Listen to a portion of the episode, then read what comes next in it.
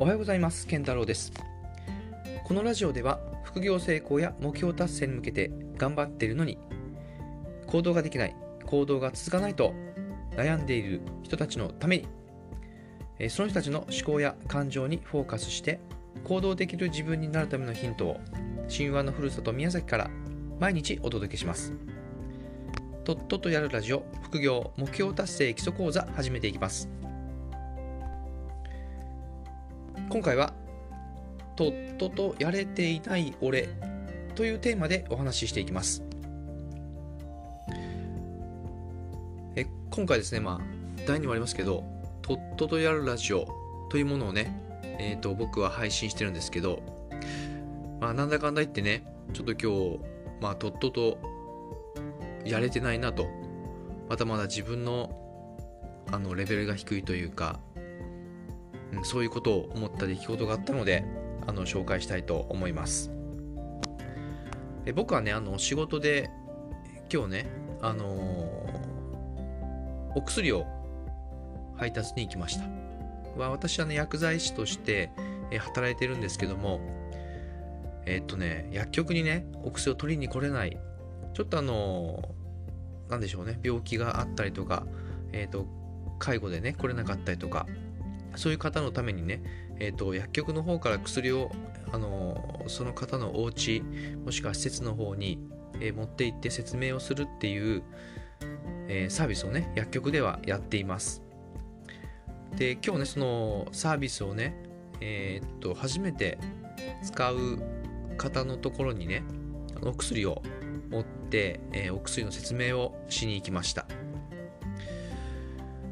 でねその方っていうのはあのー、まあ、結構難病を抱えてて、え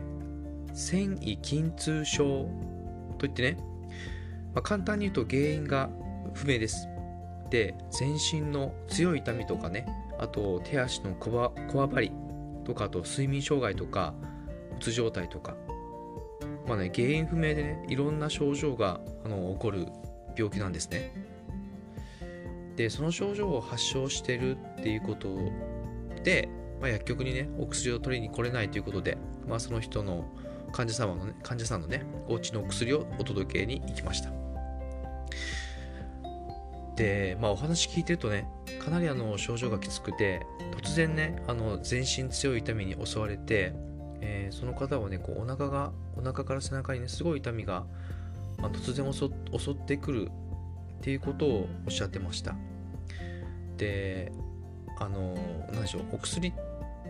お薬飲んだことあります？市販の薬とかあの頭痛薬とか風邪薬でもいいんですけど錠剤をねあのシートからこう押し出すんですけどそれもねなかなか手足手がこわばったりとか痛みがあって押し出せない。あとはねあの漢方薬とかねあの粉薬とか銀色のシートをこうなんでしょうね開けるじゃないですか。横にね開けて中の粉飲むんですけどその紙をね、えーと、開けるのもちょっと力が入らなかったりして相当あのなんか大変そうな状況でした。で話をねしていくとねその方は、えーと病気になる前はねシステムエンジニアというか、えー、パソコンの先生、パソコンのプログラミング、パソコンの修理、まあ、そういうことをね、やっている、仕事としてやっている女性です。でした。で、えー、話を聞いてるとね、えっ、ー、と、私ブログ書いてますって言うんですよ。えー、なんかすごいのね、病気抱えてるのにすごいなと思って、そのね、繊維筋痛症っていう症状についてえー、自分がねどういう生活をしているかっていうのをね、まあ、ブログに綴って発信しているということでした。でそのブログをねあのちょっと覗いてみたんです。するとねすごかったですよ。あの2010年に、えー、開設されててでね8年ぐらいやって2018年の1月から、えー、今日がね、えーと、2021年の12月、えーと、4日になりますね。でその日までね、えー、ほぼ毎日、えー、2つか3つ投稿を続けてるんですよ。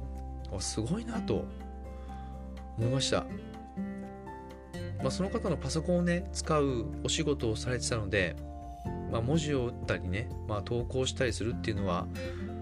まあ苦にはならずに習慣化されてることだとは思うんですけどでもねすごい病気抱えながら毎日更新するなんてすごいなと思っててで話してるとねあの来年にはクラウドファンディングをしようかなと思ってますということもおっしゃって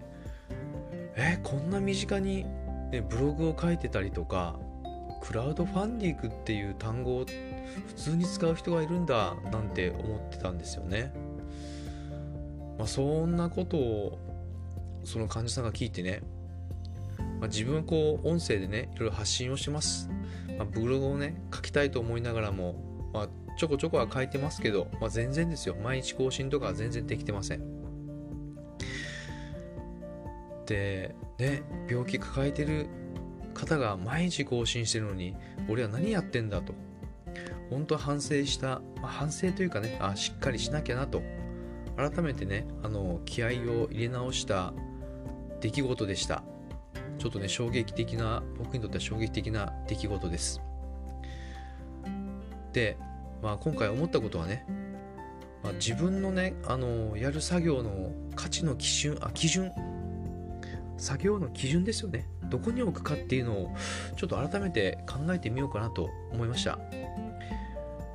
毎日ねブログを書くっていうのはとても難しいことじゃなくて当たり前のことなんだなと当たり前のことにすればもう全然苦にもなくてねえー、っと、まあ、書か書かざるを得ないというか書いて当たり前みたいな感じでね思えるようになりたいなと思ったんですよね。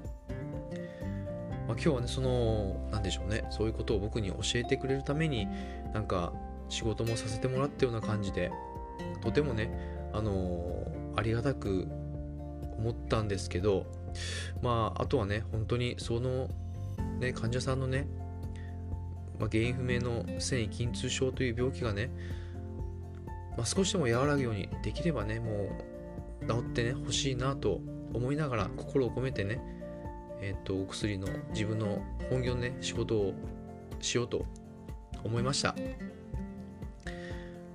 今回、まあ、話したかった内容は、あなたのね、えー、副業成功とか目標達成に向けていろいろね、作業をしてると思うんですけど、その作業の基準をね、